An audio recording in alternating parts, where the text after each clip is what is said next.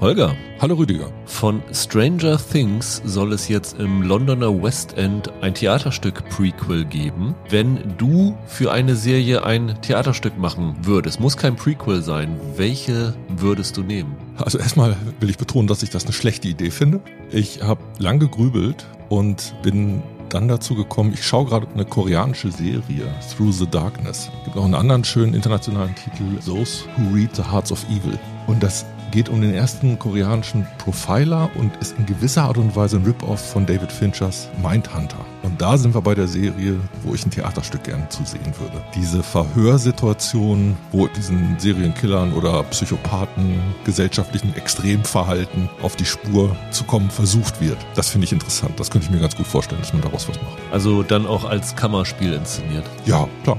Ich habe mich dafür die Gag-Variante entschieden. Es gibt doch bei Disney Plus die Serie von High School Musical. Ja. Und da würde ich gerne ein Theaterstück von sehen. Aus dem einzigen Grund, weil das Theaterstück dann heißen würde High School Musical, Doppelpunkt, The Musical, Doppelpunkt, The Serious, Doppelpunkt, The Stage Play. Finde ich super. Ja, oder man lässt das Ganze komplett im Writers Room spielen. Könnte man auch machen. Hallo und herzlich willkommen zu einer neuen Ausgabe von Serienweise. Mein Name ist Rüdiger Meier und ich begrüße ganz herzlich Holger Lübgemann. Einen wunderschönen guten Tag. Ja, wir sind im Moment noch zu zweit. Später kommt noch Roland dazu, denn Roland möchte natürlich auch dabei sein, wenn wir über den Auftakt von The Mandalorian sprechen, der am letzten Mittwoch losgegangen ist. Wir haben auch nicht so viel sehen können, aber zumindest immerhin schon eine Folge mehr als ihr, so dass wir einen leichten Eindruck geben können, wie uns so der Auftakt gefallen hat. Wir werden da wie immer nur über die erste Folge reden. Alles, was danach kommt, ist tabu. Das ist nur so für unsere Background-Informationen. Holger hat schon gesagt, das war sehr hilfreich, dass wir reinschauen konnten. Ja, auf jeden Fall. Warum erzählen wir euch nachher? Davor geht es um zwei neue Serien, die heute bei Prime Video starten. Das eine ist Luden, eine deutsche Eigenproduktion über die Reeperbahn waren in St. Pauli in den 80er Jahren. Die wilden Jahre. Genau. Und Daisy Jones and the Six geht noch ein paar Jahre mehr zurück, denn da geht es um eine aufstrebende und dann auseinanderbrechende Band in den mittleren 70er Jahren. Eine Literaturverfilmung, die wir beide komplett gesehen haben, also beide ja. Serien. Und Lass uns damit doch gleich beginnen, Holger. Luden. Wie gesagt, eine Prime Video Eigenproduktion mit sechs Folgen insgesamt. Die Folgen sind ja grob 50 Minuten lang, kann man sagen. Die Serie ist, soweit ich weiß, komplett verfügbar jetzt schon bei Prime Video. Und es ist ja, inspiriert von der Lebensgeschichte von Klaus Barkowski, hier gespielt von Aaron Hilmer. Der schöne Klaus. Der schöne Klaus oder auch Lamborghini Klaus genannt. Einer der Zuhälter, der ja St. Pauli dominiert hat. Der ist so als junger Mann dahin gekommen, hat dann den alteingesessenen Kartellen den Rang streitig gemacht und ist dann so zu einem ja, Star aufgestiegen. Ja, das ist so die Geschichte dieser Miniserie, ne? Es gibt um ihn herum so eine Gruppe, später fällt der Name die Nutella-Bande. Ja. In der Serie geben sie sich den Namen selber also im Kern steht so ein Trio, von denen das alles ausgeht. In Wirklichkeit müssen das einige mehr gewesen sein und auch dieser Beiname Nutella-Bande, der ist eigentlich von der älteren Zuhältergeneration, den sogenannten Jungluden, verpasst worden. Ja, das ist alles so ein bisschen umstritten. Zum einen ist derjenige, der die Nutella-Bande gegründet hat, glaube ich, gar nicht in der Serie vertreten. Und zum anderen wird gemunkelt, also hier heißen sie Nutella-Bande, es gibt eine Szene, da schmieren sie sich den Schokoladenbrotaufstrich aufs Brot und nennen sich dann danach. Das ist eine Begründung, warum sie so heißen. Es wird aber auch behauptet, weil unter diesen Jungen halt auch zwei oder drei Schwarze gewesen sind, dass sie die deswegen Nutella-Bande getauft haben, die Älteren, weil da die Reeperbahn normalerweise nur alte weiße Männer gekannt hat. Ja. Und wir werden reingeführt in diese Geschichte durch ein Off-Kommentar von einer Prostituierten namens Jutta, gespielt mhm. von Janette Hein, die so ein bisschen ja die Geschichte von diesem schönen Klaus aus ihrer Perspektive erzählt, wie sie den kennengelernt hat und so. Das ist dann die Klammer die, der Geschichte, also das beginnt mit diesem Off-Kommentar und endet mit diesem Off-Kommentar, gibt in jeder Folge mindestens zwei, drei Szenen, wo sie einmal ihre Weisheiten zum Besten gibt. Irgendwann machen sie es Anfang und Ende immer, ne? Ja, und wir sehen diesen Klaus als jungen Barkeeper. Die mhm. Serie beginnt 1980, weil wir nämlich ein junges Mädchen sehen, Manu, die wird gespielt von Lena Ursendowski aus How to Sell Drugs Online Fast und Wir Kinder vom Bahnhof Zoo, die aus einem Jugendheim flieht und nachher ist auf den Fahndungsplakaten zu sehen, dass sie am 8. September 1980 abgehauen ist. Also das ist der Beginn dieser Erzählung. Sehr schön, ist mir nicht aufgefallen. Wäre noch eine meiner Fragen gewesen, wie genau man das eigentlich datiert, unter anderem wegen der Musikauswahl. Ja. Kommen wir bestimmt gleich drauf. Und die Serie geht dann bis 82. Also sie deckt ziemlich genau zwei Jahre, vielleicht ein bisschen mehr ab. Das ist dann der Endpunkt. Und ja, die Protagonisten sind halt der Klaus Barkowski, sein Kumpel Andy, das ist so ein hoffnungsfroher, angehender Profiboxer, wird gespielt von Henning Flüsslow. Sein Kumpel Bernd, gespielt von äh, Noah Tinver, der ja, Transgender ist, ohne das sozusagen auszuleben. Also der geht dann abends als Frau und unterhält sich dann mit einer, die schon eine Operation hinter sich hat. Also man merkt, dass er auch gerne sich zur Frau umwandeln lassen würde. So, das sind die drei Protagonisten dieser Nutella-Bande. Dann, wie gesagt, die Jutta und diese Manu, die ausbricht, um ihre Mutter zu suchen und dann selber auf der Reeperbahn landet. Das sind so die Hauptprotagonisten und dann hast du noch diese ganzen alteingesessenen Zuhälter auf der Reeperbahn. Genau, es gibt dann die Gegenspieler, wenn man so will. Und dann wird eigentlich über diese sechs Folgen halt so ein Machtkampf zwischen den verschiedenen Parteien erzählt. Ja, es hört sich jetzt alles immer so nach dieser Bande an. Also im Mittelpunkt steht schon ganz klar dieser Klaus Barkowski, der von Aaron Hilmer gespielt wird. Das ist so der Mittelpunkt von diesem Kosmos, um den dreht sich alles. In den ist auch die Kamera verliebt, kann man so nicht, äh, nicht unbedingt sagen, aber das ist eine Figur, das ist so ein, so ein Dampfplauderer, der sich selber gern in Szene setzt, der gern im Mittelpunkt steht und das fängt halt diese Serie die ganze Zeit ein, wie der irgendwie hundertmal einen Raum betritt und Party ruft. Da wir ja jetzt hier in Hamburg aufnehmen, Holger, wie genau kennst du die Reeperbahn? Wie bist du mit der Geschichte vertraut? Die Boulevardberichte darüber, die ganzen Spitznamen, die man von diesen alten Zuhältergrößen kennt. Aber ich kann das nicht genau zusammensetzen. Ich habe kein Bewusstsein dafür, wie diese Geschichte wirklich abgelaufen ist. Und dementsprechend fällt es mir auch schwer. Ich konnte jetzt nicht sagen, was davon stimmt, was ist reine Fiktion. Also es ist ja ganz klar, dass auf jeden Fall sie so eine reale Figur als Aufhänger haben, aber schon bei den Figuren drumherum weichen sie von ab, ne? Ja, natürlich diese Jutta ist wahrscheinlich eine Kombination aus vielen verschiedenen Prostituierten Prostituierten aus ja, aber Lebenserfahrung. Zum Beispiel diese beiden so. Freunde. Genau. Ähm, es gibt noch so ein bisschen Grundzüge, also die Zuhältervereinigung, mit der sie sich anlegen, die sogenannte GmbH, die hat es halt wirklich gegeben. Genau. Diese Etablissements, Chicago und sowas alles gibt es. Das Eros Center, genau. Es kommt später noch ein anderer Gangster auf die Reeperbahn, Wiener Peter, den hat es zum Beispiel auch selbst gegeben. Also das ist tatsächlich so ein Mix aus äh, Fiktion und Realität, ja. Genau. Mir geht es nämlich auch so. Also ich meine, wir sind beide nach Hamburg zugezogene. Zugezogen. Das heißt, diese Ära haben wir nicht erlebt. Die Zeit, seitdem ich hier bin, ist die Reeperbahn eher so ein Vergnügungsviertel, wo man hingeht für Junggesellenabschiede so ungefähr. Dieses gefährliche Flair von damals, das habe ich nie mitbekommen und kenne es nur aus Filmen, Dokus etc. Sonst bin ich da auch nicht mit mehr vertraut. Okay, ich finde, da sind wir aber gleich sofort beim Knackpunkt. Wir sagen, wir sind beide nicht vertraut. Hast du das Gefühl, dass der richtige Ton angeschlagen wird, dass so ein authentischer Ton getroffen wird? Also ich habe nicht das Gefühl, dass der richtige Ton angeschlagen wird, was aber jetzt nicht unbedingt mit Authentizität zu tun hat. Okay, also es geht jetzt nicht darum, ob die Vermittlung der Geschichte inszenatorisch quasi die richtige Tonalität hat, sondern der Zungenschlag, die Art und Weise, wie die Leute reden. Überzeugt dich das? Nein, überhaupt nicht. Okay. Also der Aaron Hilmer hat sich so einen Hamburger Akzent zugelegt, der, ich sag mal, drei Stufen unter dem ist, was Masucci in ähm, gefesselt gemacht hat. Aber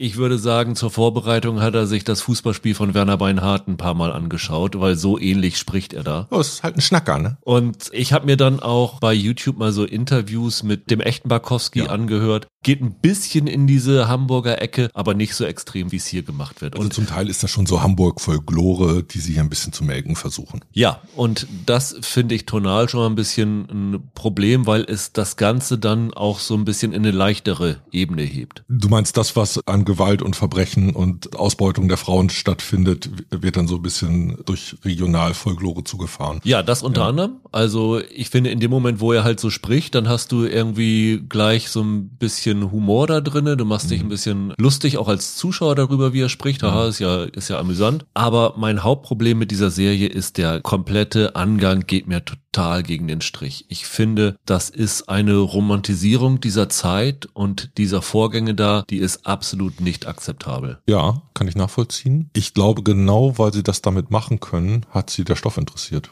Sowohl dieses Thema Rotlicht als auch dann die schillernde Glamour-Gestalt, wobei so viel Glamour ist für mich nicht dabei. Dann ist das Ganze natürlich ein Historienstück aus heutiger Sicht. Ich glaube, genau da suchen die halt den Unterhaltungswert. Das ist aber ja schon ein Problem, weil wenn das dein Angang ist, mhm. zu unterhalten mit einer Zuhältergeschichte, dann weiß ich nicht, warum man das macht. Das kannst du absolut nicht bringen. Und das geht für mich sowas von überhaupt nicht auf. Und ich bin wirklich entsetzt, dass das in keiner Kritik, die ich bisher gelesen habe, irgendwie nur mal kritisiert worden ist, weil das ist wirklich, ja, eine Romantisierung dieser Zeit. Also da werden halt Frauen ausgenutzt und es wird ja immer gesagt, ja, dieser Klaus Barkowski, der war viel netter zu seinen Prostituierten als alle, die vorher da waren. Und deswegen kann man das so machen. Da werden, das wird bis heute immer noch in einigen Artikeln so behauptet, ach ja, der war ja ganz nett. Es gibt so ein paar Fraktionen, es gibt halt auch andere, die dann schon sagen, ja, aber der Typ hat Leute umgebracht, hat seine Frauen misshandelt und dieses und jenes gemacht. Wie man auf die Idee kommen kann. Ich mache eine Serie über diese Zeit, über diesen Klaus Barkowski. Ich hole mir den Klaus Barkowski als Berater für die Serie an die Seite und schöne dieses ganze Milieu und diese ganze Biografie von dem Typen. Der kommt jetzt hier nicht irgendwie lupenrein weg. Die Serie zeigt vor allen Dingen gegen Ende auch schon drastischere Sachen. Aber zum Beispiel der Auftakt von dem Ganzen. Der Typ ist in der Bar und träumt davon, dass er halt mal so Karren fahren kann wie diese großen Zuhälter, die da sind und will dann dieser Jutta helfen die Probleme mit ihrem Zuhälter hat und wird dann da so ja mehr unfreiwillig reingezogen. Das hat überhaupt überhaupt nichts mit der Realität zu tun dann erzähl eine fiktive Geschichte. Dann können wir vielleicht noch drüber reden. Aber in dem Moment, wo ich das mit echten Figuren an die Vermischung erzähle, ist das Problem und eine echte Biografie erzähle. Und ja, da kannst du von mir aus am Anfang noch sowas reinschreiben. Ja, ja, ist inspiriert von realen Figuren, aber Handlungen und Figuren sind fiktionalisiert worden. Nee, sorry, dann nenn den Typen anders. So ja, gehen stimmt. die Leute aus dieser Serie raus und denken, oh, was für ein cooler Typ dieser Klaus Barkowski war. Das kannst du nicht bringen. Ja, ich glaube, so weit würde ich nicht gehen. Also richtig sympathische Figuren finde ich in der Serie nicht. Und das finde ich durchaus richtig. Aber was man sich davon jetzt nicht erwarten darf, ist eine ernsthafte Auseinandersetzung mit Prostitution oder mit diesem Rotlichtmilieu überhaupt. Da geht es dann eher in so eine Richtung wie hier Dieter Wedel, der König von St. Pauli. Erinnerst du dich? Das war irgendwie in den ja, ja. 90ern oder so. War das die Sat1-Serie? Keine ja. Ahnung. Irgendwie so ein Mehrteiler für die damalige Zeit, echtes Eventfernsehen. Ich glaube, das ist auch Kram, den man heute schon nicht mehr gucken kann. Das ist ja auch gerade so ein bisschen der Punkt, wenn du so eine Serie hast, wo Sexualität und Missbrauch und, wenn man so will, Geschlechterverhältnis dann nochmal zwischen den Luden und den Uhren thematisiert, dann sieht ein gegenwärtiger Angang halt auch wirklich sehr anders aus als das, was man vor 10, 20 oder 30 Jahren zu dem Thema gemacht hat oder machen konnte. Was du hier nicht hast, finde ich, ist so ein stark männlich geprägter Blick auf den Sex. Ich glaube, das ist unter anderem auch der Tatsache geschuldet, es gibt eine Regisseurin, die inszeniert hat. Ja, zumindest die Hälfte der Folgen, meine ja. ich. Also es gibt US-Mainstream-Produktionen der 80er und 90er, wo mit weiblichen Formen ganz anders umgegangen wurde, als es der Kamerablick hier ist. Könnte man sagen, das ist, das ist erstmal okay. In dem Ganzen liegt so eine Falschheit, weil es gerade so eine Verklärung gibt und da kehre ich zurück zu dem Punkt, den ich am Anfang hatte. Ich hatte hier das Gefühl, da ist offensichtlich niemand dabei gewesen, der irgendwie Zeitzeuge war. Außer vielleicht Barkowski. Der, der schöne Klaus als Berater, der das dann wahrscheinlich in seinem Sinne erzählt hat oder in seinem Sinne beraten hat, keine Ahnung. Aber diese ganzen Gestalten, die ganzen Typen und das geht bis runter auf so eine so eine sprachliche Ebene. Dieser Hobbyboxer Andy sieht irgendwann so aus, als ob er dann doch seinen ersten Profikampf bekommt. Der wird die ganze Zeit als Tump beschrieben. Das wird thematisiert und dann sagt er solche Sachen wie, ich bin voll fokussiert. 1980 hat ein Tumba Hobbyboxer nicht gesagt, dass er voll fokussiert ist. Das ist jetzt so eine Sache rausgelöst. In der ersten Folge gleich wird drei oder viermal der Stinkefinger gezeigt. Ich bin mir nicht sicher, ob die Verbreitung dieser Geste in Deutschland nicht erst später in den 80ern stattgefunden hat.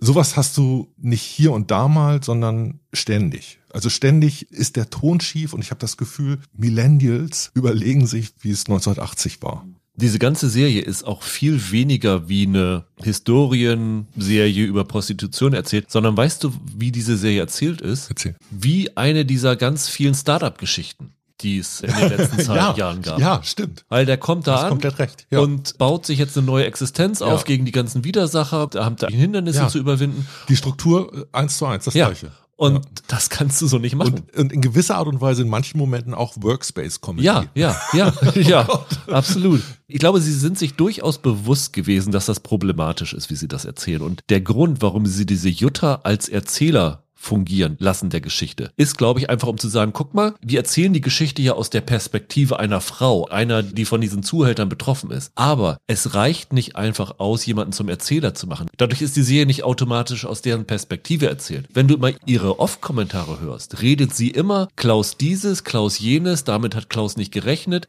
Also sie lassen einfach die Gefühle von diesem Klaus und die Anliegen von dem einfach durch eine Frau erzählen. Das ändert nichts daran, dass die Serie komplett aus dessen Perspektive erzählt ist. Und das ist ein Riesenproblem. Ja, ein bisschen bizarres Ding. Es gibt ja immer dieses schöne Bild, man hat das Gefühl, einem Autounfall in Zeitlupe zuzugucken. Und so hat sich das für mich manchmal angefühlt bei dieser Serie. Und du hast jetzt, müssen wir dazu sagen, drei Folgen erst gesehen. Äh, ne? Ich habe ich hab vier. vier, sechs okay.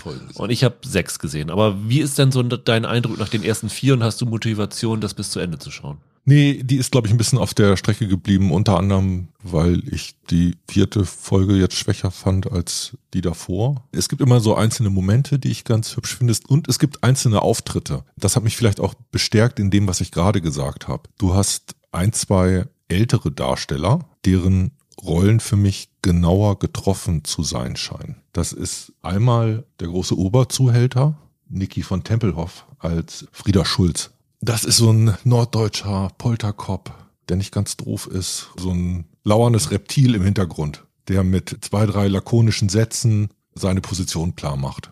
Immer wenn es Szenen mit dem gab, fand ich die toll. Der wirkte gefährlich. Der wirkte so, als ob du dich mit dem nicht anlegen solltest. Und das hatte für mich ein höheres Maß an Authentizität. Und dann gibt's noch so eine, na, Puffmutter ist es nicht, so eine Frau, die so eine Bar managt. Äh, Du meinst diese Frau im, ich glaube, Flamingo ist das, wo die Manu dann wohnt, ne? Ist das Genau, die? Ilse heißt die Frau. Ja. Pamela Knark spielt die. Und die wirkte für mich komplett richtig in der Art und Weise, wie sie spricht. Fällt dann ja auch so auf. Wenn du so das Gefühl hast, okay, hier versucht eine Generation Leute zu sprechen, die sie so irgendwie nie richtig erlebt hat. Und dann ist plötzlich jemand anderes dabei, der irgendwie so auf den Punkt genau diesen Ton hinkriegt. Es gibt von Dominik Graf irgendwie so ein schönes Lob über einen Klaus Lemke-Film, Rocker, wo er halt sagt, das Tolle an diesem, diesem Film und dessen Position so in der deutschen Filmlandschaft ist halt auch, dass da endlich mal jemand gesprochen hat, wie auf der Straße gesprochen wurde. Und dass das ganze Kino der 50er, 60er sowas zum Beispiel nie hinbekommen hat, weil es ja auch immer noch so eine Transferleistung gibt, das im Serienerzählen oder, oder überhaupt im filmischen Erzählen hinzukriegen. Und ich finde, man merkt das immer, wenn das einrastet wenn du halt wirklich denkst, ja, dieses frei von der Leber weg, wieder gequatscht wird, diesem Sprecher nehme ich seinen Dialog ab. Und da waren das zum Beispiel zwei Figuren, die für mich richtig herausgeragt haben und wiederum diesen ganzen jüngeren Ensemble, da hatte ich echt Probleme, weil es für mich stärker aufgesagt wirkte. Ja, bei denen ist das wie bei Wir Kinder vom Bahnhof Zoo, der anderen Amazon-Serie. Ja. Das ist tonal so katastrophal daneben. Als ich so die ersten Bilder gesehen habe und so, muss ich auch sagen, habe ich befürchtet, das geht genau in diese Richtung. Und es ist nicht das absolute Komplettdesaster wie Bahnhof Zoo, aber es ist nicht weit drüber. Das habe ich leider gar nicht gesehen. Sei froh. Wie fandst du es denn inszenatorisch, das Ganze? Nicht herausragend, dann hätte ich dir das jetzt sagen können. Das ist ja bereits eine Form von Ausstattungsserie, dadurch, dass sie historisch ist. Und ich finde, sie machen zu oft das Naheliegende. Die wissen dann, 1980 kommt der Walkman raus oder so und dann eine der ersten Szenen auf der Straße siehst du ein Mädchen mit dem Walkman, um das irgendwie einzufangen offensichtlich. Und das ist etwas, wo ich sagen würde, dann nehmen sie den einfachen Shot, die einfache Ausstattung.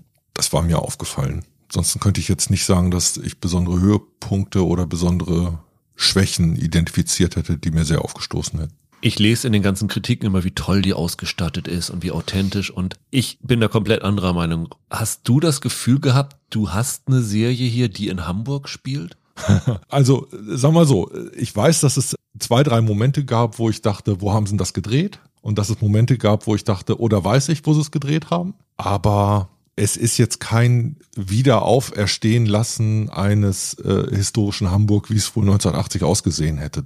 Nee, dafür ist es zu viel Rotlichtmilieu und Kaschem und dunkel ausgeleuchteter Barkram. Gedreht haben sie ja in München, in den Bavaria Studios, das Ganze. Okay. Und ich finde, das merkt man. Kostüme sind für mich okay, aber was finde ich auffällt, ist, dass sie extrem viel Innenaufnahmen haben. Du hast diese Bars, du hast diese Bordelle, du hast eine Straße, die sie da offensichtlich da gebaut haben, wo sie dann so alles, was sie haben wollten, dann an einer Ja, Straße ja, aufgebaut haben mit so halbwegs Original-Logos, aber dann auch nicht so ganz. Aber was du halt nie wirklich siehst, sind Außenaufnahmen. So richtige. Also diese richtigen Shots, wo ich denke, etabliert mir doch mal, dass es Hamburg ist. Also ja, du hast das, ihn halt einmal irgendwie im Lamborghini oder was das ist, über eine Elbbrücke heizen. Ja. Und sie haben irgendwo einen Kran gefunden, Ja. An einem Fluss oder so irgendwas. Das war der, wo ich nicht genau wusste, wo ist denn der wohl? Ja, das muss irgendwo in München vermute ich mal gewesen sein. Da haben sie dann zehn Szenen spielen lassen. Es wirkt dann irgendwann muss der Klaus abhauen und rennt dann weg und geht einmal um die Ecke und dann ist er bei diesem Kran, wo ich denke, also nee, sorry, also erstmal musst du zur Elbe 500 Meter rennen und dann sind da auf jeden Fall keine Kräne an der Seite der Elbe.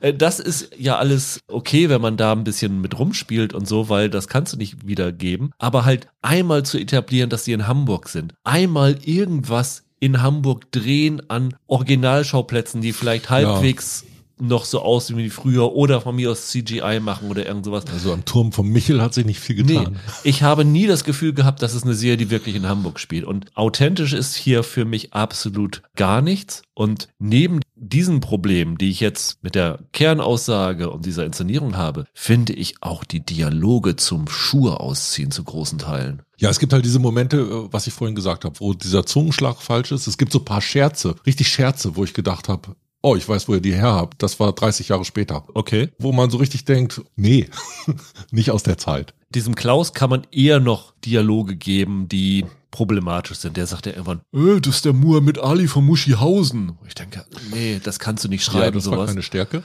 Und das gleiche Problem haben die Off-Kommentare. Irgendwann sagt diese Jutta aus dem Off, er hatte einen Tempel gebaut und er machte die Frauen zu seinen Ja, Priesterinnen. ja, ja, klar. Sowas, sowas kannst du nicht schreiben.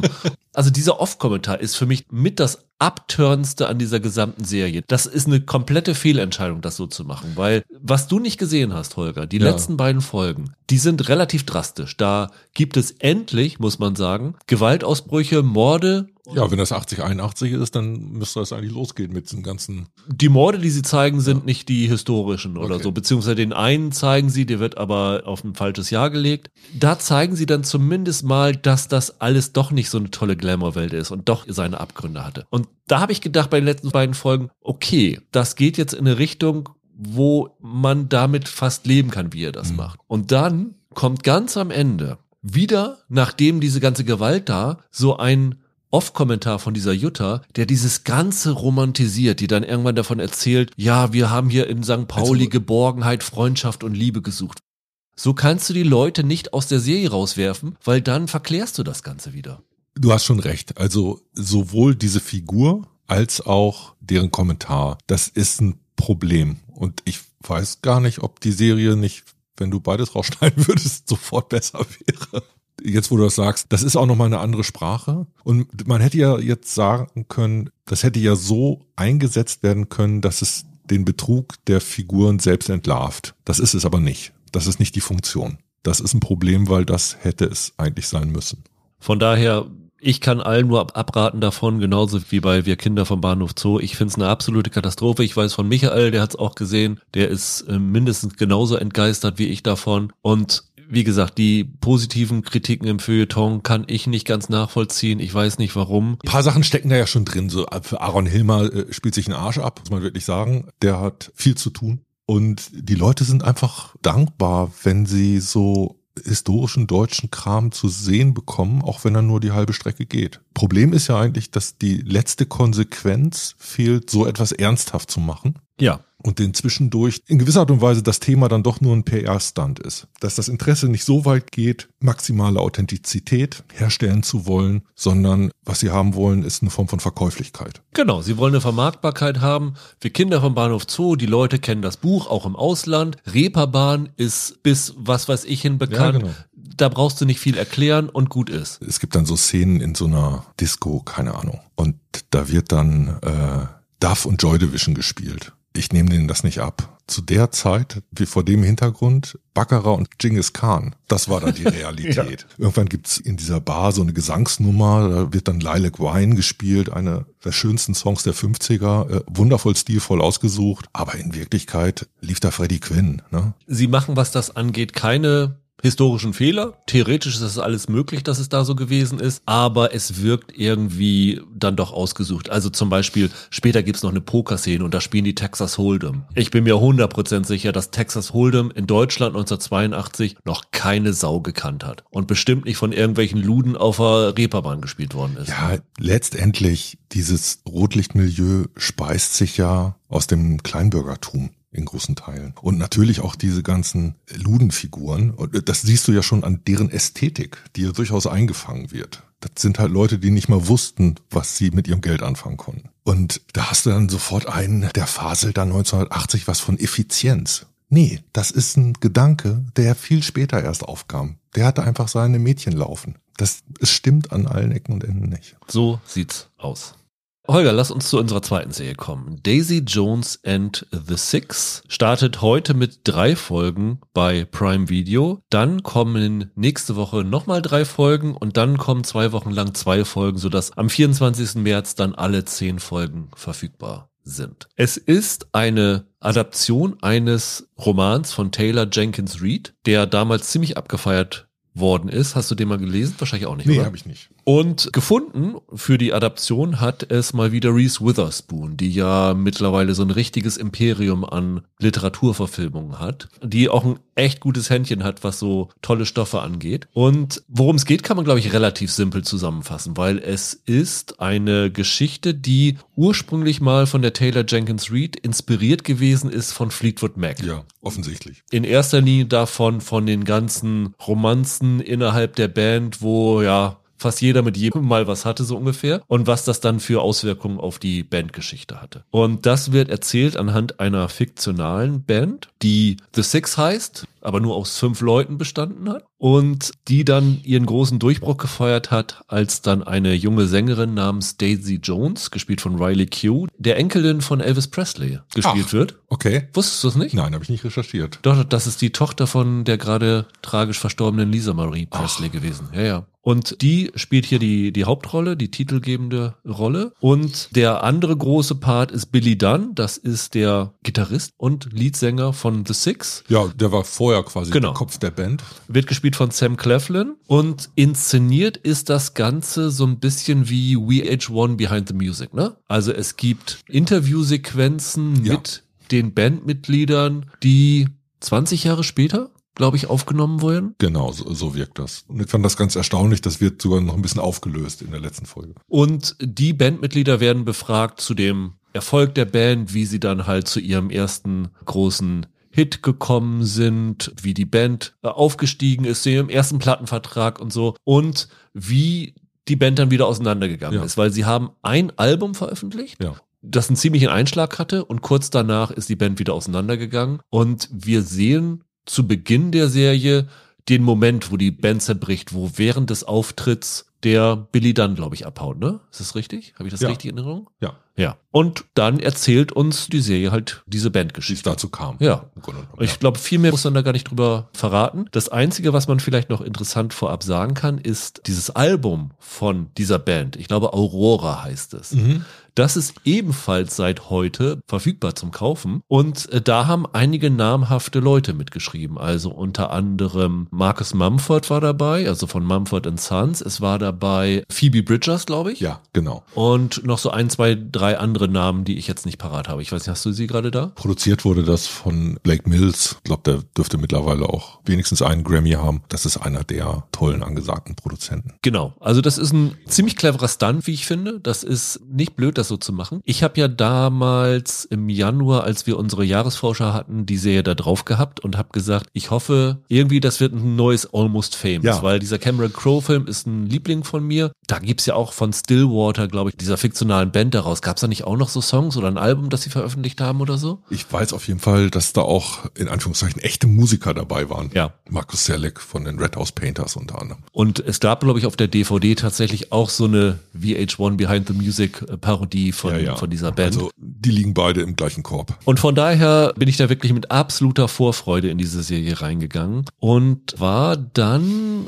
nicht so begeistert, wie ich es mir erhofft hatte. Wie ist es dir gegangen mit der Serie? Ich finde, das ist eine hübsche Schnurre. Es gibt ein großes Problem bei Musikfilmen. Kennst du einen, kennst du alle. Die Ähnlichkeit oder Selbstähnlichkeit in diesem Genre ist extrem groß. Es gibt immer den Durchbruchsmoment, den Moment der Entdeckung, der Streit mit dem Manager. Und so können wir das jetzt irgendwie eine Viertelstunde fortsetzen. All das, was ihr euch vorstellen könnt, was bei Aufnahmen schieflaufen kann, wie sie das erste Mal noch ihre Verstärker auf die Bühne schleppen müssen, weil sie keine Roadies haben, so ungefähr. Diese ganzen Szenen, die du ständig hast, ist ja alles mit drin. Nur in diesem Fall ist das auf eine ganze Serie verteilt. Ja. Und um diesen Musikfilm über diese Länge auswalzen zu können, brauchten die so eine bestimmte Figurenkonstellation. Und die hängen das hier komplett auf am Verhältnis dieser Billy Dunn-Figur zusammen mit dieser Daisy Jones wie die aufeinandertreffen. Nennen wir es Hassliebe.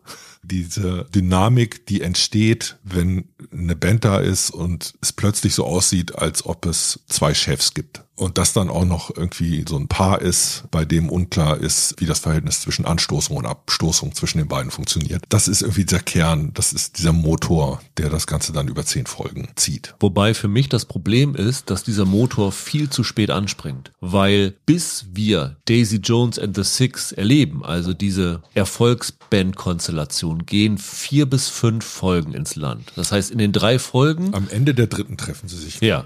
Das heißt, die drei Folgen, die ihr jetzt hier seht, gibt es noch nicht Daisy Jones and the Six, da gibt es Daisy Jones and the Six. Genau. Das ist dann so eine parallele Geschichte, ne? Also sie ja, genau. ist eine Kellnerin, die nicht akzeptiert wird, die ist begeisterte Singer-Songwriterin, bekommt aber nie ihre Chance und ist total frustriert und gibt dann irgendwann sogar auf ihre Hoffnung auf eine Musikkarriere, während dann halt der Billy Dunn mit seinem kleinen Bruder und den Kumpels des kleinen Bruders halt diese Band aufbauen. Eigentlich wollen ja die Jüngeren das machen und äh, sie wissen nicht, wie sie es machen können und holen dann diesen Billy da rein. Dann haben die ihren ersten Hit. Das geht dann auch alles schon zum ersten Mal den Bach runter, bis dann der eigentliche Kern dieser Geschichte erzählt wird. Ist eine Zeit vergangen, die länger ist als Almost Famous.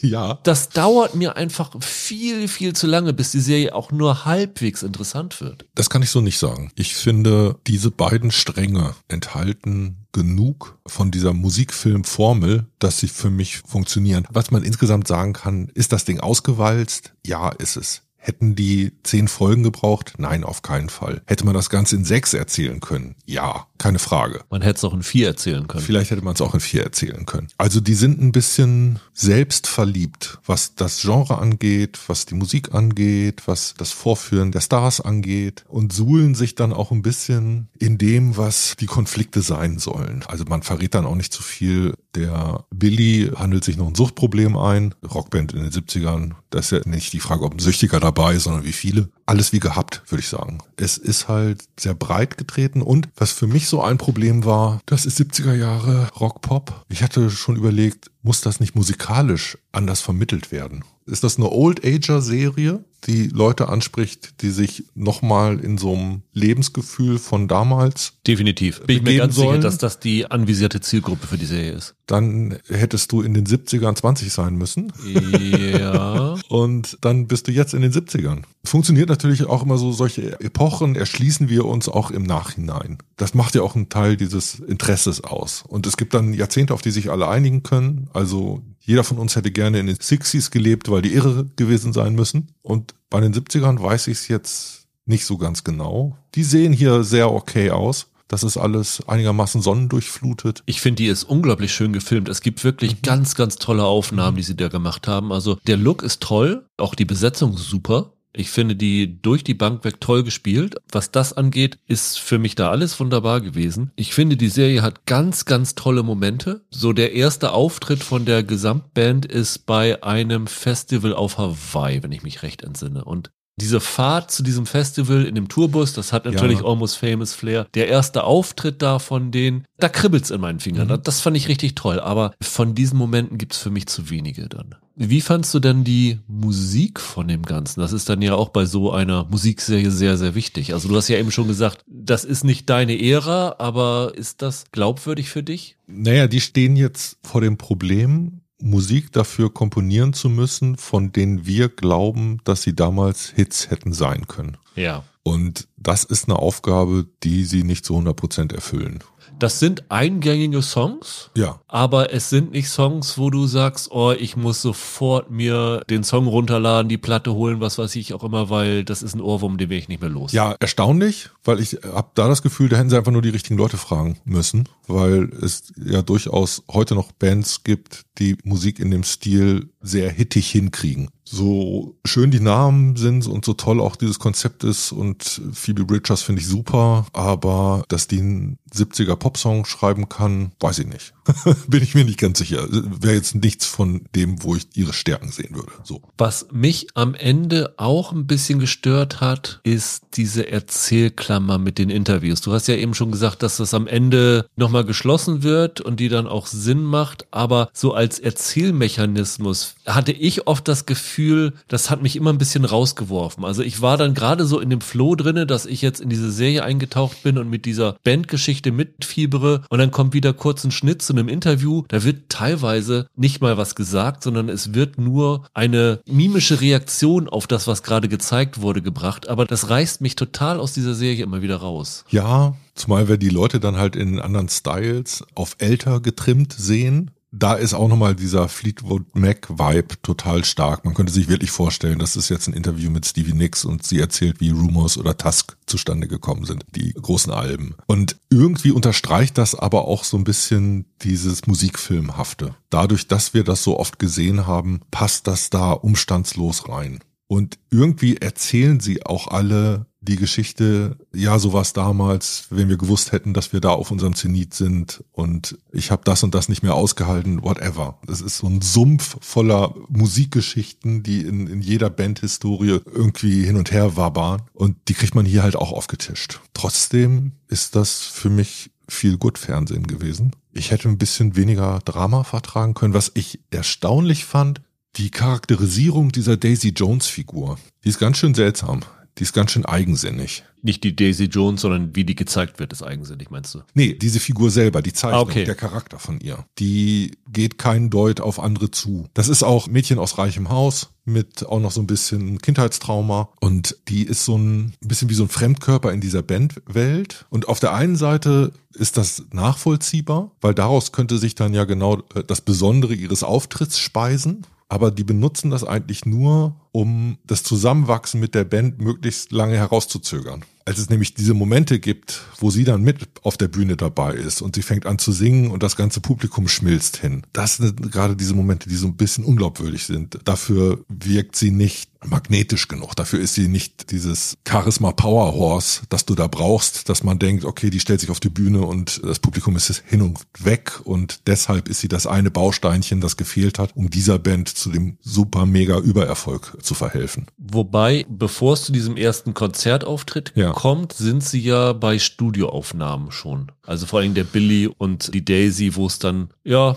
kribbelt und sich reibt, aber gleichzeitig. Da fand ich das schon sehr glaubwürdig, wie sie das darüber bringen. Ja, so in diesem ersten Aufeinandertreffen keine Frage, aber für mich ist das so eine Kuh, die sie immer weiter melken im weiteren Verlauf der Folgen. Das ist ja keine Serie, wo alle Konflikte ausgeräumt werden, weil sich einfach mal zwei Figuren aussprechen. Das findet ja nicht statt, sondern da hast du die ganze Zeit die unterdrückten Gelüste, die unausgesprochene Liebe. Die rennen lieber beleidigt von der Bühne, als dass sie miteinander reden. Ja, Genau. Und du hast eine komplette Folge, wo sie dann nur zu zweit in irgendeiner Villa rumsitzen und Gitarre schrammeln, wo sie dann vom Manager zum Songwriting verdammt wurden. Manchmal ist es ein bisschen bemüht. Ich finde aber schon Riley Q eine tolle Besetzung. Also ich war da wirklich sehr angetan von ihr. Also ja, vielleicht ist es nicht so glaubwürdig, dass sie dann jetzt der letzte Baustein ist für den Erfolg der Band, aber wie sie das spielt und die hat, finde ich, schon was Magnetisches. Ist ja irgendwie ganz lustig, ne? Da Hast du mal den Film The Runaways gesehen, diesen anderen Musikfilm? Ja. Das ist doch Kristen Stewart. Und die Riley Q ist die Schwester von der Sängerin, die da nur so eine Nebenfigur ist. Und jetzt, ich meine, sie singt auch selber. Und ich finde, sie hat eine tolle Stimme. Ja, weißt du, in wessen Schatten sie für mich steht? Nee. Die Frau von Billy Dunn. Ja, stimmt, die Ja. haben wir noch gar nicht erwähnt. Camilla, die von Camilla Morone gespielt wird. Die ist irre.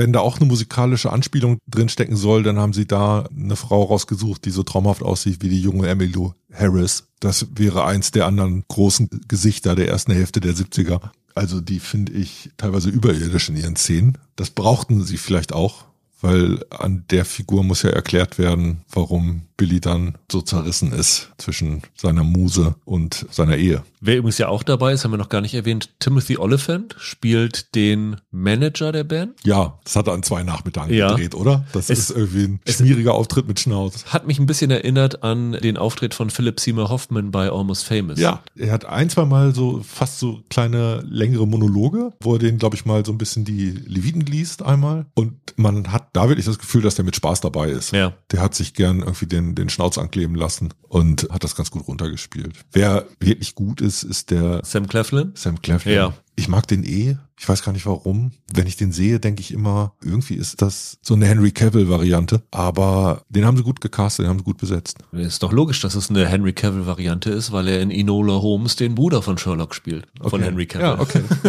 Zusammenfassend ist das eine Serie, die unterhaltsam ist, aber von der ich mir viel, viel mehr versprochen habe. Also für mich persönlich war es eine Enttäuschung, aber das mag komplett daran liegen, dass ich da mit extrem hohen Erwartungen rangegangen bin. Und diese ikonischen Momente wie wir singen Tiny Dancer zusammen im Bus, das hat mir hier ein bisschen gefehlt. Diese Momente, wo ich denke, oh, jetzt explodiert alles mit mir, jetzt will ich mitsingen, jetzt reißt es mich vom Sofa, das habe ich hier nicht gehabt. Ja, obwohl sie das versuchen, ne?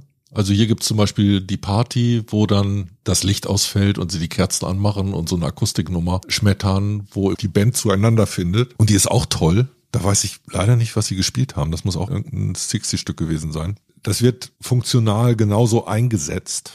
Ich glaube, mein Problem ist letztlich damit, mir hat irgendwie die Originalität gefehlt. Wer Musikfilme mag, wird da gut bedient sein. Wer eine Feel-Good-Serie will, wird da glaube ich, gut bedient sein. Nur der Kram ist ein bisschen länger, als er sein müsste und das letzte Quäntchen Originalität fehlt. Was ich noch aus den USA von einigen Fans der Bücher gelesen ja. habe, ist, was der Serie auch so ein bisschen zum Verhängnis wird, ist, dass es von diesem Roman von der Taylor Jenkins Reid ein Audiobook gibt. Und das soll unglaublich gut eingesprochen okay. gewesen sein. Und die Leute, die das gehört haben, haben halt mit diesen Figuren schon eine Verbindung. Und die sagen halt gerade so diese Daisy Jones Figur kommt halt nicht an das, was als Audiobuch vorgelesen worden ist. Naja, und das Buch hat immer die Möglichkeit, sich um alle Musik rumzudrücken. Die findet da drin nicht statt und dementsprechend machst du deinen Soundtrack in deinem Kopf selbst. Wenn ich mich nicht ganz täusche, Judy Greer hat sie, glaube ich, im Original gesprochen. Ah, okay. Also kann man sich auf jeden Fall gut angucken, gerade wer so Musikfilme, Musik aus dieser Ära mag, hat da seinen Spaß dran. Ich würde auf jeden Fall auch mal in dieses Album mal reinhören, wenn es dann da ist. Wahrscheinlich wird es nicht meine Top 10 erreichen, wie ich es gehofft hatte, aber es ist jetzt auch kein absolutes Desaster. Nee, das ist zum Auffüllen. Wunderbar, dann kommen wir jetzt zu The Mandalorian und begrüßen Roland. Hallo. Seit Mittwoch ist der Mandalorian wieder in Action. Wöchentlich gibt es eine Folge. Wir haben die ersten zwei Folgen gesehen dankenswerterweise noch heute Morgen konnten wir reinschauen und würden aber es so machen, dass wir voraussetzen, dass ihr die erste Folge gesehen habt. Also da machen wir jetzt keine Geheimnisse. Es gibt ja jetzt irgendwie keine riesen Spoiler in dieser ersten Folge, aber wir kommen vielleicht schon auf ein paar Sachen zu sprechen, die dort passieren. Für uns ist die zweite Folge aber tabu. Da werden wir nur in puncto Qualität drüber sprechen, wie es sich verhält zur ersten, was man daraus ableiten kann, aber nicht genau erzählen, was in dieser zweiten Folge passiert. Nur dass ihr ungefähr wisst, worauf ihr euch jetzt einlasst.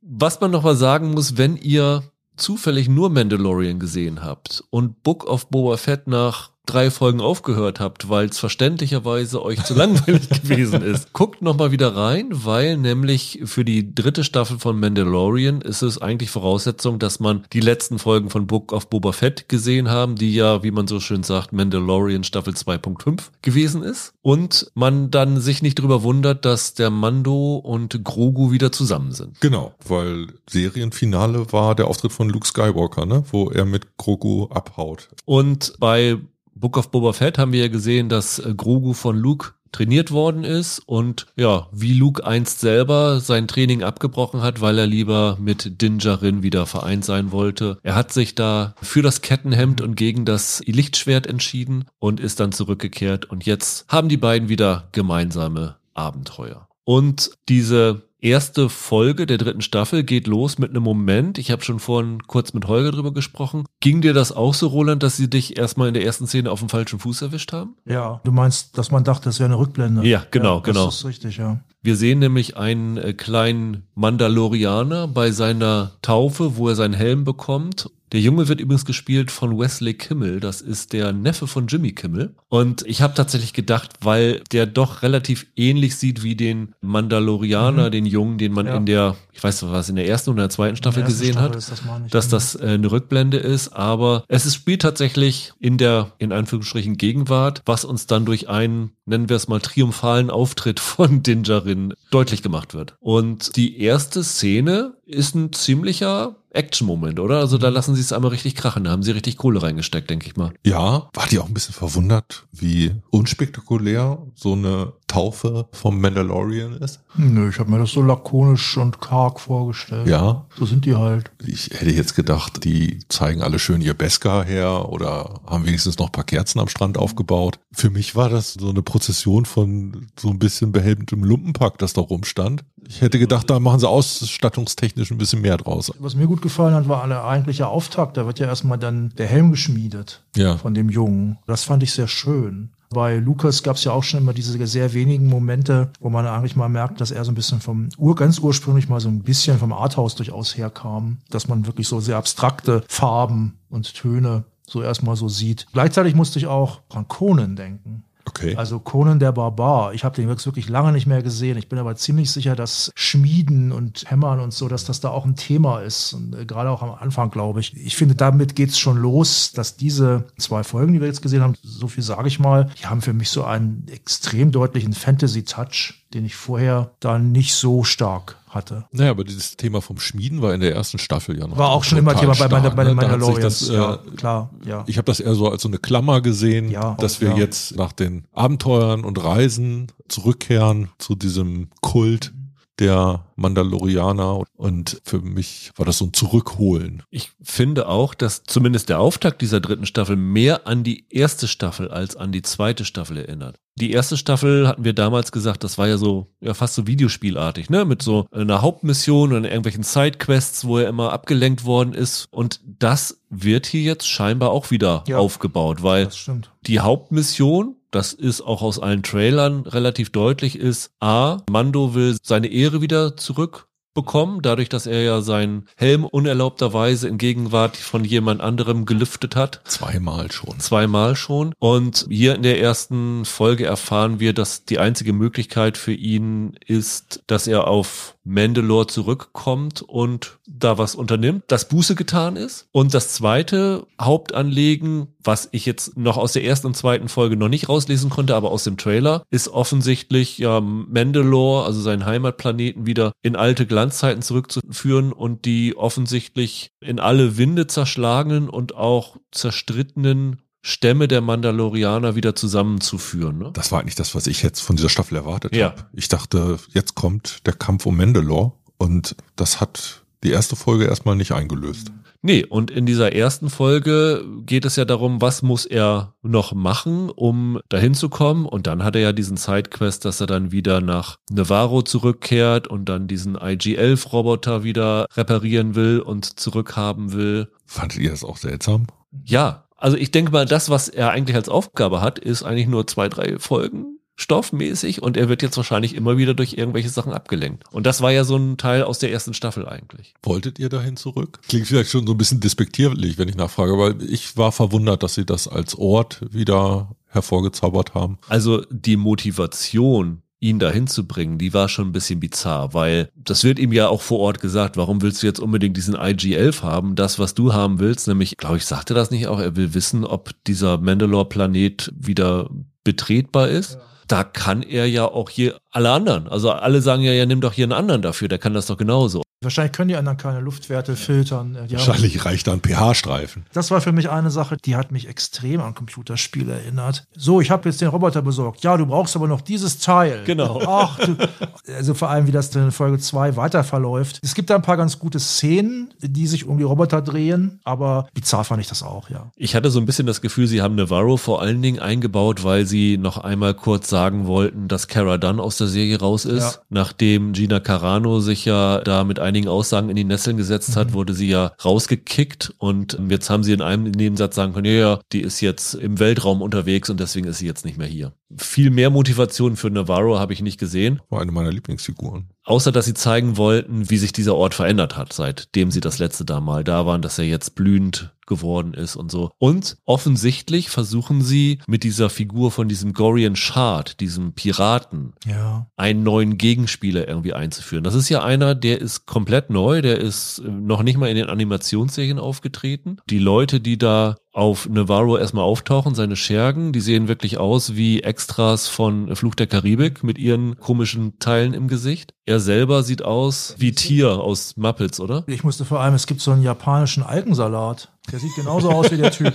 Ja, ich weiß, ja? was du meinst. Ja, ja, also, so ein paar Sachen führen sie da ein. Wie hat euch denn der Auftakt gefallen? Holger, bei dir höre ich ein wenig Missfallen raus. Ich finde ja, Star Wars zerfällt in unterschiedliche Geschmacksrichtungen. Es gibt manchmal das Action Star Wars, das eine besondere Art und Weise hat, seine, seine Action-Szenen zu inszenieren. Es gibt das bisschen düstere, alles was ums Imperium kreist oder so. Und dann gibt's den Kram, der von Lukas mal dafür gedacht war, den Comic Relief zu bilden und so ein bisschen, bisschen leichter zu sein. Für mich war in der Folge zu viel von dem Leichten drin ich würde immer sagen, wie das Leichte schlecht gemacht wird, hat die Prequel-Trilogie ausgiebig gezeigt. Und hier steckt das für mich drin. Das sind immer oft diese Belange, wenn die Droiden eine Rolle spielen. Die Tendenz ist hier auch in der Groku-Figur, die dieses süße, niedliche hat, was sie mir immer in Spurenelementen gerne unterjubeln können, wo es für mich aber auch ein zu viel gibt. Nein. Okay, ja, total in Ordnung. Und hier hatte ich so ein bisschen das Gefühl, es ist, damit die Folge für mich stimmig ist, der Anteil des Leichten zu viel und das fühlte sich in der Auftaktfolge für eine Staffel sehr stark nach Fanservice an. Ich hätte es schöner gefunden, wenn ich sofort in die Geschichte reingezogen werde und die lässt ein bisschen auf sich warten. Dafür meandert das alles zu viel. Ich war sehr erstaunt darüber, dass diese Folge, die ja Chapter 17 heißt, das heißt, die beiden Book of Fat Folgen werden rausgelassen, also es schließt an Kapitel 16 das Ende der letzten Staffel an, dass sie das auch wirklich behandeln wie Chapter 17. Dass sie nichts unternehmen, um nochmal so richtig für uns zu etablieren, wie man normalerweise bei einer Staffel erwartet, nochmal neu aufzubauen. Sie steigen eigentlich so richtig mitten ein. Das ist nicht nur in dieser Action-Szene, sondern wenn du kalt in diese dritte Staffel einsteigen würdest, würdest du keine Ahnung haben, worum es geht. Ja, wenn du hm. Boba Fett nicht gesehen hast. Ja, nicht nur das, finde ich es wird nicht nochmal etabliert, wo okay. wir sind, wer das ja. ist und sowas alles. Normalerweise hast du, wenn so eine Staffel startet, erstmal so eine ruhige Phase, wo du so langsam wieder ja, handlungstechnisch okay. eingeführt wirst. Das hast du hier überhaupt nicht. Ich habe sowieso diese ganze Folge über das Gefühl gehabt, es gibt ja nachher diese Szene, wo sie im Hyperspace unterwegs sind, dass die Autoren auch im Hyperspace unterwegs gewesen sind. Weil das ist so ein Tempo in dieser ersten Folge, so viele Ortswechsel von A nach B nach C. Das geht so ruckzuck. Es fehlte mir in dieser ersten Folge so ein bisschen der erzählerische Fluss. Also ich war in der ersten Folge auch noch nicht so richtig drinne und äh, wie Holger schon sagte, war auch froh, dass ich die zweite Folge noch gesehen habe, weil da hatten sie für mich wieder so das richtige Händchen, was ich eigentlich von Mandalorian sehen will. Ging dir das auch so, Roland? Also ich habe mich in der ersten Folge komischerweise eher an Kleinigkeiten gestört. Ich habe auch gedacht, das ist jetzt hier Klotzen statt Kleckern, da haben sie eigentlich alles reingeschmissen. Damit hatte ich nicht so große Probleme.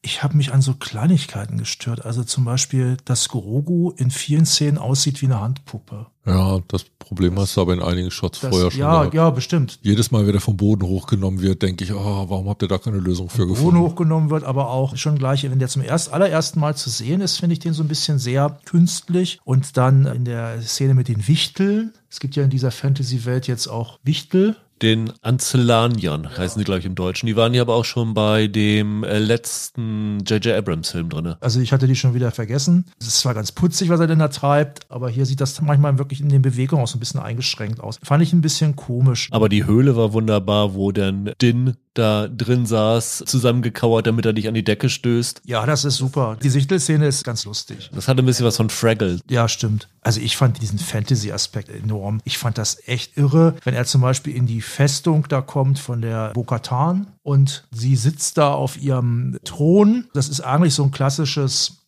Fantasy-Bild, der verlassene König. Musste da wirklich so auch so wieder an so klassische Sachen, so Conan, aber auch so hier, wie heißt das von hier Michael Moorcock, Eric von Manny Boney denken. Ich muss dazu sagen, habe ich, hab ich wenig von gelesen, aber das bisschen, was ich davon so weiß, die Königin sitzt da auf ihrem Thron, die Füße hochgelegt und ist sauer. Die sind alle weg. Das ist wirklich so. Ich habe da ja sofort gedacht, die lümmelt darum, wie Loki das tun würde. Ja, aber Loki würde dabei noch irgendwie Trauben essen oder so. Das hätte, stimmt. Hätte ja. Spaß dabei wahrscheinlich. Ich meine, da ist ja wirklich alles drin, ne? Von, ich sag jetzt mal in Anführungszeichen, Drachen, Piraten, Wichtel, Feen fehlen noch. Schwerter geht's natürlich auch ständig. Das ist wirklich Sci-Fantasy. Aber ich habe mich da gut unterhalten gefühlt. Sie haben immer noch so einen ganz guten Sense of Wonder. Das fand ich ganz gut. Sie betonen das ja auch noch, dass denn der kleine Grogu denn teilweise so richtig staunt noch ja. über die Wunder des Universums, die er da so sieht. Wo war der für dich? Wo setzte der ein? Der Sense of Wonder, mhm. den habe ich eigentlich in vielen Szenen. Also auch am Anfang. Ich fand zum Beispiel den Flug durch den Hyperspace schön trippig und das war für mich auch so Sense of Wonder. Aber auch sowas wie zum Beispiel dieses komische Schloss von der, oder die Burg von der Bokatan. Es wirkt halt sehr fremd. Aber das fand ich zum Beispiel nicht stimmig. Das war mir zu leer. Mir keine guten Gefühle gemacht. Ja, es ist wirklich sehr leer, das stimmt. Also es ist ein bisschen komisch. Die haben alle vorher noch aufgeräumt, bevor sie abgehauen sind. Ja. Oder sie hat so viel Zeit zum Putzen gehabt. Ja, genau. Ich weiß es nicht. Aber zum Beispiel fandet ihr nicht auch, dass zum Beispiel Navarro, also es wirkt schön, aber es wirkt auch so ein bisschen wie so ein Mittelaltermarkt. Ja gut, das hast du ja bei Star Wars öfter mal. Ja, ja, ne? das hast du öfter mal. Aber auch da fand ich es wieder nett, wenn die, da gibt es dann diese Szene, wo sie auf Navarro ankommen und dann gehen sie durch die Stadt und dann guckt der kleine Grogo, was da so abgeht und dann sieht er so wie in den Bäumen da irgendwelche äh, Äffchenwesen rumklettern und so. Und das finde ich immer nett beim Mando. Also sowas ist natürlich nicht wirklich neu, sowas gab es natürlich früher auch schon. Ich erinnere mich noch, Lucas hat das ja selbst versucht in Episode 1 damals. Da kommen doch da auch alle möglichen Monster und das größere Monster ist das kleinere Monster, also diese Fischmonster da. Das wird aber so dargestellt, als ob es den Helden total Wumpe ist. Und der kleine Grogo, der staunt immer. Und das finde ich halt ganz gut. Ja, ich finde diese Monster auch immer ganz gut. Ich habe ein bisschen Sorge, dass sie sich zu sehr auf diese Monster versteifen. Also sie haben ja in den Staffeln vorher auch schon immer diese Riesenviecher gehabt, die dann auch Grogu dann mal äh, wegwirft. Ja. Aber gleich so in dieser ersten Folge mit so einem Megakrokodil anzufangen und das ist ja nicht das einzige Monster, was wir hier so sehen. Ich weiß nicht, ob sie sich ein bisschen zu sehr auf dieses Monster of the Week Schema zurückfallen. Ich hoffe, dass sie ein bisschen mehr als das zu erzählen ja, Hier haben. ist es ja eher Monsters of the Week. Ja, ja, definitiv ist es mehr als eins, ja. Ja, aber da steckt gleichzeitig das Problem ein bisschen drin, weil man sich damit natürlich erstmal erinnert fühlt an alte Folgen und ich eigentlich so einen Aufbruch ins Neue haben will und für diesen Aufbruch ins Neue war mir Sense of Wonder in der Folge nicht genug ich erinnere mich an einzelne Shots, wo ich sage, okay, da steckt es drin. Ich habe das an anderer Stelle in Star Wars aber größer und überzeugender gesehen und auch in anderen Mendo-Folgen. Und da würde ich dann zum Beispiel den Bogen zur zweiten Folge schlagen, die das für mich sehr, sehr viel besser hinkriegt das schon mal als Versprechen für diejenigen, die zuhören. Das bleibt nicht so. Die zweite Folge fand ich irre spannend. Die war wirklich sehr, sehr spannend. Die war auch stimmiger erzählt als diese erste Folge. Die war stringenter und das macht mir deutlich mehr Hoffnung, muss ich auch sagen. Also die fand ich sehr, sehr stark auch. Also ich fand die auch besser, aber man muss trotzdem letztlich, das habt ihr ja schon angesprochen, letztlich sagen, diese beiden ersten Folgen, die kann man zusammenfassen, könnten auch heißen, der Mando will baden gehen. Und das ist halt als Motivation immer noch so ein bisschen strange. Und in der zweiten Folge wird dann ja eine andere Figur dann etwas größer aufgebaut. Das ist ganz gut so, weil deren Motivation ist dann nochmal noch mal ein bisschen interessanter, die wir nicht nur gehen. Bei aller Kritik muss ich trotzdem sagen, ich habe mich auch an der ersten Folge gut unterhalten gefühlt. Also ich könnte mir auch 50 Minuten Grogu im Drehstuhl angucken, da wäre ich happy mit. Drehstuhl ist lustig. Ich muss dann doch sagen, mir haben diese Figuren gefehlt. Und ich bin froh, dass sie wieder da ja, sind. Geht mir auch so. Und ja, die Folge war nicht gut, war nicht gerade die stärkste Mandalorian-Folge, aber die ersten ein, zwei Staffeln hatten auch immer mal schwächere Folgen. Und da kommt so ein bisschen durch, finde ich, dieses Adventure of the Week oder Monster of the Week oder so Geschichte. Führt halt immer dazu, dass du auch nicht verzagen musst, wenn du eine schwächere Folge hast, weil sich das nicht unbedingt durch die nächsten Folgen dann durchzieht. Ja, gleichzeitig ist es aber natürlich so, der Auftakt einer Staffel, auf den lastet schon ganz schön viel. Der muss mich schon immer daran erinnern, was ich gut fand an dieser Serie. Und dementsprechend sollten Regisseure und Schreiber eigentlich versuchen, mit einer starken Auftaktfolge reinzugehen. Und da muss ich sagen, war sie für mich überraschend, weil sie das nicht so eingelöst hat. Ich habe dazwischendurch gesessen und so ein bisschen bei mir gedacht, hm, ist Mandalorian doch nicht ganz so toll, wie ich es abgespeichert habe. Hab dann aber jetzt die zweite Folge gesehen und dachte, ja, nee, Mandalorian ist so toll, wie ich es abgespeichert habe. Und in meiner Welt ist das immer noch so, so wie ich Netflix für Stranger Things habe, habe ich Disney Plus für Mandalorian. Das ist in gewisser Art und Weise so eine Standalone-Serie, die für mich so ein bisschen gezeigt hat, was dieser Streaming-Dienst denn, denn kann und warum ich dafür Geld auf den Tisch legen soll. Also man muss sagen, in dieser ersten Folge, wenn sie sich diese Sache mit dem IG-11 und wir brauchen noch einen Ersatzteil dafür gespart hätten und dafür ein bisschen was anderes erzählt hatten, wären sie wahrscheinlich besser beraten gewesen. Ja, aber da sind wir jetzt aber schon genau bei dem, was wir vorhin gesagt haben. Haben die eine Geschichte für die dritte Staffel? Fängt die Geschichte an und wo fängt sie an und wie weit wird sie tragen? Das ist ja irgendwie für mich als Zuschauer die einleitende Frage, mit der ich in eine neue Staffel gehe. Und ich finde, da drücken sie sich ganz schön drumrum in der ersten Folge. Sie versuchen so, mich ein bisschen zu ködern. Hier mit der niedlichen Szene, da mit der einen großen Action-Szene, hier mit der interessanten Figur, die eingeführt wird, da mit dem alten Schauplatz, an dem wir zurückkehren, der jetzt aber doch anders aussieht. Das ist für mich aber nicht, noch nicht stimmig genug. Wenn sie von Anfang an ein starkes Motiv für eine Staffel etabliert hätten, wo ich gesagt hätte, okay, das ist jetzt eine Quest, das ist, ist jetzt irgendwie eine Aufgabe von Mendo, da ist mir jetzt klar, warum da die Hütte brennt. Und das ist noch nicht so richtig der Fall. Aber wir haben ja die zweite Folge schon gesehen und die stimmt nicht versöhnlicher. Gemessen an dem, was man in den Trailern sieht, fand ich sehr überraschend, wie wenige Mandalorianer man bisher zu sehen bekommen hat, außer von dieser Anfangssequenz, die es da gab in dieser allerersten Szene, weil vieles in dem Trailer deutet ja darauf hin, dass er mit ungefähr einem Dutzend anderer unterwegs ist. Die muss er ja irgendwann nochmal wieder treffen, mit denen muss er ja zusammenkommen, mit denen muss er irgendwelche Allianzen schmieden oder was weiß ich auch. Und vielleicht sind es auch Gegenspieler, das würde aus dem Trailer nicht hundertprozentig deutlich. Aber wenn wir davon ausgehen, dass die Staffel wieder acht Folgen hat und man sich, was weiß ich, wie viele Folgen man Zeit lässt, um diese anderen Namen einzuführen, weiß ich tatsächlich gar nicht, ob die Serie wirklich dahin geht, wo wir es jetzt hin vermuten. Ne? Das ist natürlich völlig offen, das weiß natürlich keiner. Ja, das Problem, das du als Seriemacher hast, ist, wie unterscheidest du denn mehrere Leute, die alle den gleichen Helm tragen? Ja, die Helme sehen ja alle komplett anders Ja, aus. die, die sehen ein bisschen anders aus, ja klar, aber trotzdem, wir haben mal gesagt, eine behelmte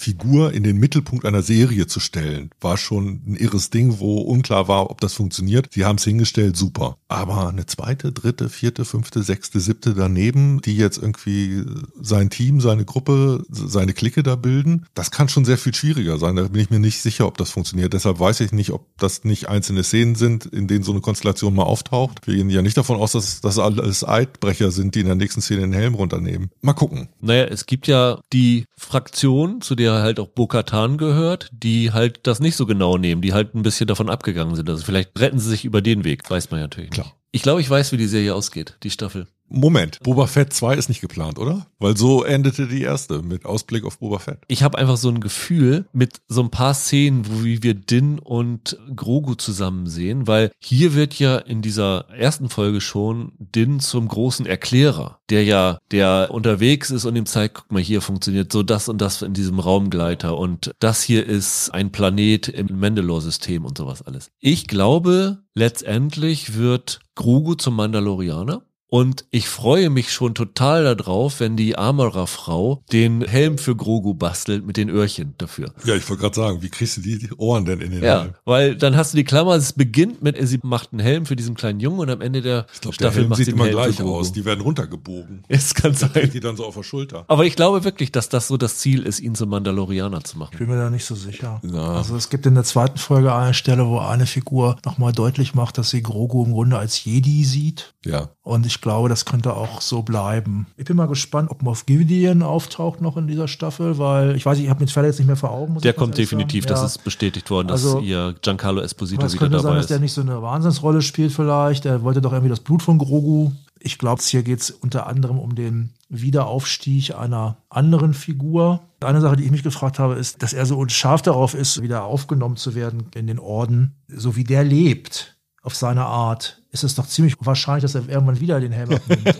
Bisschen komisch irgendwie, diese ganze Motivation. Ich muss aber gleichzeitig dazu sagen, das war nichts, was mir das irgendwie den Spaß verdorben hätte oder so. Ja, eigentlich, wenn sie konsequent sind, müsste man jetzt erwarten, äh, das Ganze endet natürlich mit dem Ausblick auf die Ahsoka-Serie, oder? Ja, es gab ja schon so ein bisschen diese Szene im Hyperspace, was Roland schon angesprochen hat, wo ja diese Wale da zu sehen sind. Das sind ja diese sogenannten Purgles, die sind ja in Star Wars Rebels mal schon zu sehen gewesen und da gibt es so eine Verbindung zu so einer Figur, Ezra heißt die, die in einem relativ großen Zusammenhang mit äh, Ahsoka spielt, die auch schon gecastet ist für die Ahsoka-Serie. Eventuell versuchen sie da eine Verbindung aufzubauen. Ja, weißt du viel mehr als ich. Also ich habe da gestaunt wie Grogu, als sie kam. Ja. Was war denn eure Lieblingsszene dieser ersten Folge?